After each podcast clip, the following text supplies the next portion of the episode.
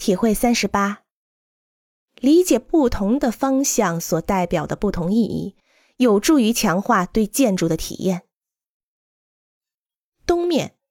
年轻、天真、生机；南面，活力、透明、简单；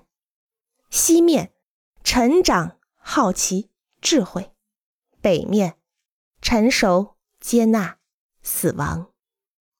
当然，这样的联系不是绝对的，它只是在你做场地规划或建筑设计的时候，帮助你初步决定如何布置不同的空间和行动活动。例如，哪个方向指明了太平间、教堂、成人教育讲堂或育婴室的位置呢？